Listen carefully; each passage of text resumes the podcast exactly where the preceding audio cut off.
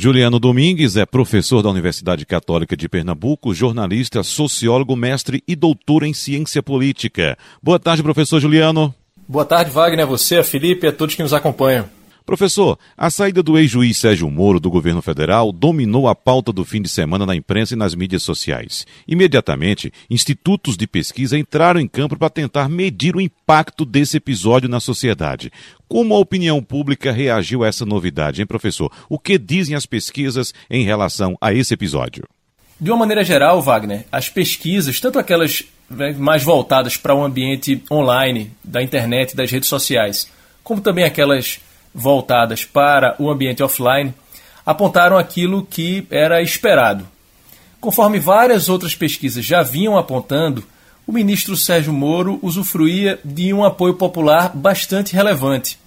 Então era de se esperar que houvesse uma reprovação à sua saída, ou seja, o um entendimento de que a sua saída do governo era algo negativo tanto para o governo quanto para o país, e foi justamente o que os números apontaram.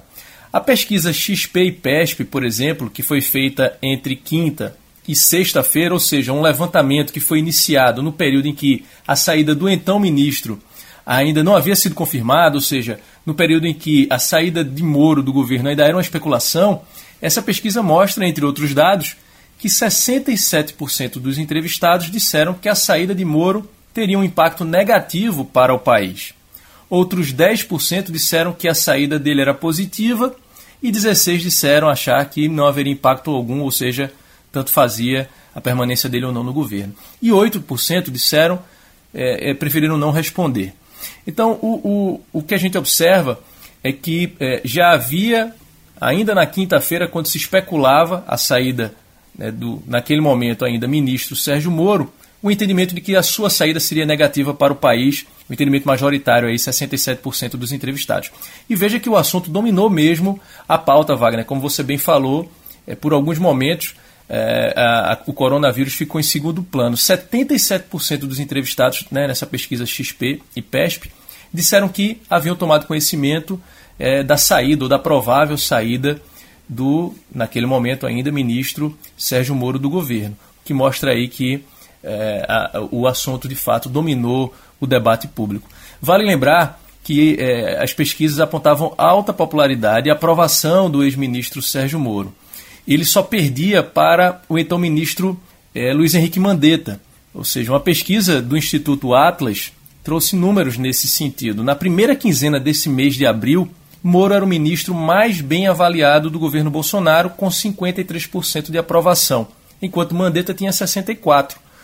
Outro levantamento, dessa vez da Big Data, para o blog BR Político, procurou saber em quem as pessoas acreditam nessa guerra de versões entre o ex-juiz Sérgio Moro e o presidente Jair Bolsonaro. E aí, é, Wagner, eu destaco aqui o quanto é importante, né, o quanto são importantes levantamentos desse, dessa natureza, que procuram saber em quem as pessoas acreditam mais, isso porque já naquele momento é, se estabeleceu ali uma disputa né, de versões que deve se prolongar ainda por um bom tempo. E olha só o que, é que os números apontaram: 65% dos entrevistados disseram acreditar que a acusação de interferência na Polícia Federal feita né, pelo ex-juiz Sérgio Moro é verdadeira. Ou seja, 65% acreditam na versão de Sérgio Moro. E 35% disseram não acreditar no agora ex-ministro Sérgio Moro. Então veja aí, 65% acreditam, 35% não acreditam. Isso leva a gente a imaginar que esses 35% é, fazem parte justamente desse núcleo duro mais fiel ao presidente Jair Bolsonaro.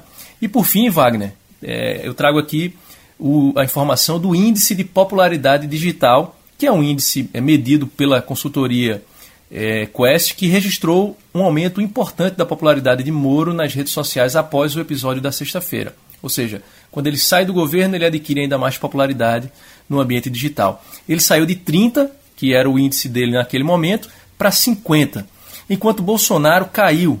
Ele tinha 83 e foi para 76. Bolsonaro ainda lidera é, em termos de popularidade no ambiente digital, mas vê aí Sérgio Moro se aproximar dele. Esses números, vale ressaltar aqui, eles são uma fotografia do momento, né? isso ou seja, é um, um, uma tentativa de, de, de, se colocar ali um termômetro na opinião pública é, para se medir a temperatura da opinião pública em relação ao que a gente está vivenciando. Então, por enquanto, o que, o que esses números indicam é um enfraquecimento importante da popularidade né, e da perda de prestígio do presidente Jair Bolsonaro diante da opinião pública, ao mesmo tempo que se observa um processo em que Moro se capitaliza ainda mais politicamente, não só mantendo a sua popularidade e aprovação, como é, é, observando-se aí um incremento dessa popularidade e dessa aprovação. É aguardar o que vem pela frente, porque ainda né, muita água ainda vai rolar em relação a esse embate entre esses dois líderes importantes é, politicamente.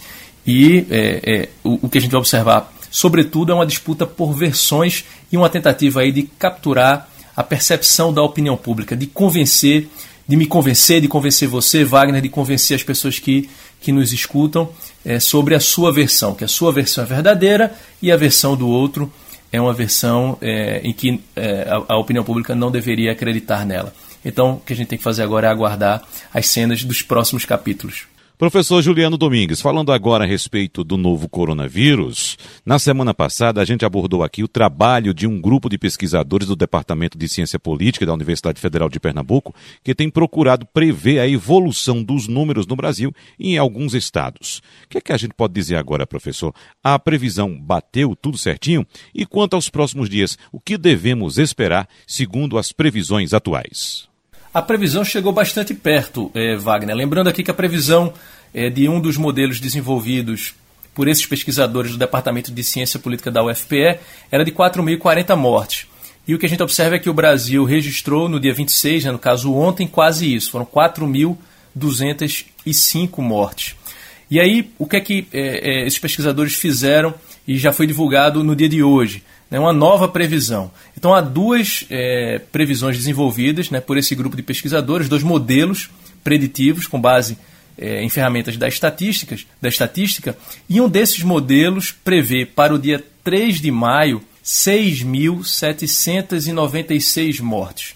Um outro modelo preditivo prevê 6.506 mortes. Então aí vai girar em torno de 6.500, 6.700 de acordo com os modelos preditivos desenvolvidos por, esses por esse grupo de pesquisadores da UFPE, um grupo liderado aí pelo professor do Departamento de Ciência Política, Dalson é, Figueiredo, e que tem aí desenvolvido modelos preditivos com a, é, a intenção de é, é, alimentar gestores públicos em seus processos de tomada de decisão. Então, são modelos preditivos não só para o Brasil, mas também para alguns estados é, do país. É torcer, Wagner, para que esses modelos eles estejam equivocados, né? porque o número é alarmante, Wagner, infelizmente. Professor Juliano Domingues, muito obrigado, um abraço para o senhor e até a semana que vem. Eu que agradeço, uma boa tarde a você, a todos que nos escutam. Até a próxima semana.